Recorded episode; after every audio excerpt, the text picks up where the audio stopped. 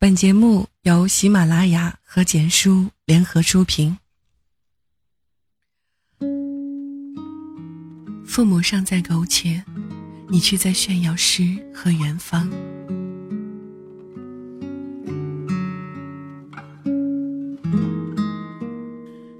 随着国庆长假的寿终正寝，一年几度的朋友圈杯摄影大赛也暂时告一段落。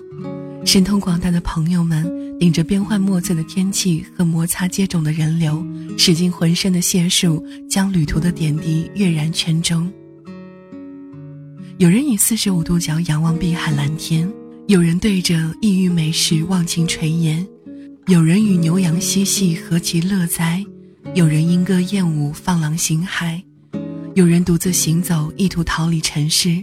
有人赞颂风土人情，暗嘲世间黑暗，甚至酒店、房卡、机票、景区门票等物件，也成为了他们标榜自我的利器。而他们的配语也通常千篇一律：生活不止眼前的苟且，还有诗和远方。高晓松这句逻辑上漏洞百出的俏皮话，也许只是一时兴起。却推动了旅游产业的蓬勃发展，文艺青年们顿时幡然悔悟，仿佛二十余年的光景已经白白浪费，只有背上行囊才能重获人生的意义。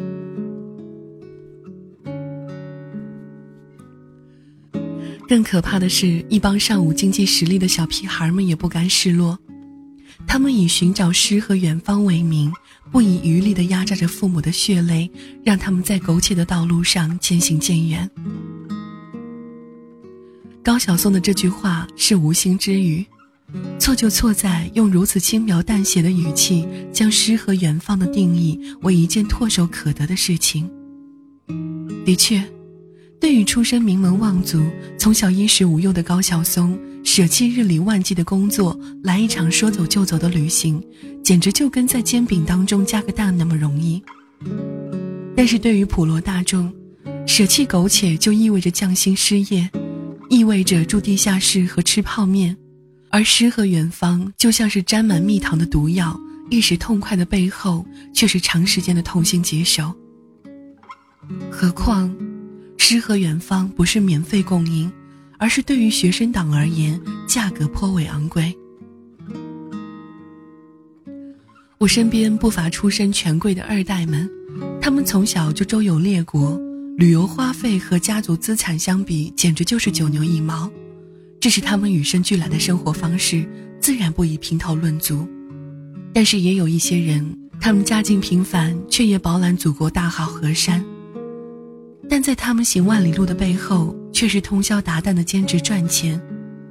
这种自强不息的精神令人心生敬佩。但也有一些人，他们家境一般，却懒于自我奋斗，看到别人游山玩水便心生羡艳，一种他们有的我也必须要有的心态根深蒂固。但无奈囊中羞涩，只能义正言辞地向父母伸手要钱，并美其名曰。生活不止眼前的苟且，还有诗和远方。如此种种，简直混账。往往一次长途旅行的开销，约莫是父母一个月的薪水总和。当他们在草原上纵情奔跑的时候，父母在狭窄的办公室里面熬夜加班；当他们山珍海味大快朵颐的时候，父母在廉价的菜场讨价还价。当他们在和旅伴谈笑风生的时候，父母在和艰难的顾客们唇枪舌战；甚至当父母来电关心问候的时候，他们能不厌其烦地挂掉，烦死了，别来妨碍我的诗意生活。这些例子的确不是很普遍，但请相信我，也绝对不在少数。最近一句话深以为然：当你觉得自己过得很好的时候，实际上是有其他人为你承担了苦难。对于学生党来说，除了最爱我们的父母，没有人会为其如此不计条件的付出。他们为了我们的诗和远方，宁愿一辈子苟且下去，即使心存芥蒂，也不会有半句怨言。希望你我能够及时悬崖勒马，不要用所谓的诗和远方，成为压倒父母的最后一根稻草。而实际上，只有真正经历过苟且，才能体味诗和远方的真正价值。